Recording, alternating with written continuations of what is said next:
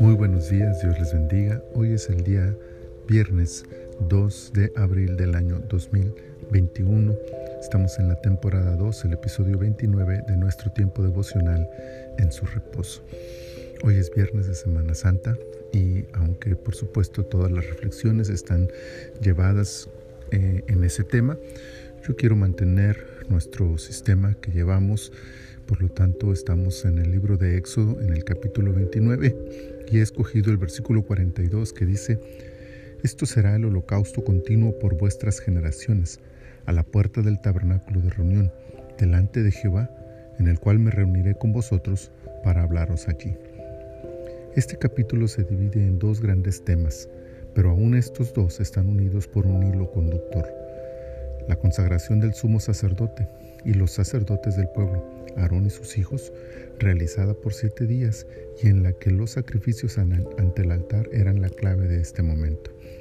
Por otro lado, la instrucción de los sacrificios permanentes que debían realizarse cada día, dos sacrificios, uno en la mañana y otro en la tarde. El hilo conductor, por supuesto, la presencia del sacrificio en cada caso, pero mal haríamos en dejar este pensamiento ahí. El objetivo de la consagración y sus sacrificios así como el objetivo de los sacrificios diarios, no es el sacrificio en sí, incluso considerando que éste profetiza el sacrificio del Cordero de Dios. El motivo final de cada sacrificio es proveer el medio para que Dios descienda en medio del pueblo, se reúna con ellos y les hable. Comunión, simple y llana, pero profunda e íntima. Dios poniendo los medios para que pueda descender y entrar en comunión con su pueblo. Esta ha sido siempre la meta de Dios. Nuestro pecado nos imposibilita de tener comunión con Él. Entonces, Él estableció aquel método para cubrir el pecado del hombre y poder reunirse con su pueblo.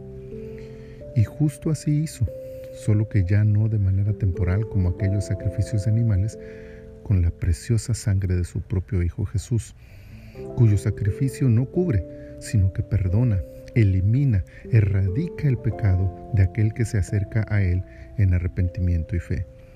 De tal manera que hoy, a través de este sacrificio, Dios puede descender ya no a la puerta de un tabernáculo, como en nuestro versículo, sino a cada corazón. Ya no solo para reunirse con nosotros, sino para habitar en y con nosotros. Pero sí, y para nuestra dicha y gozo, para hablar a nuestros corazones como un Padre amoroso, lleno de gracia y bendiciones para quienes antes éramos solo dignos de su ira y juicio. Gracias a Dios por su don inefable. Te adoramos, Señor. Muchas gracias.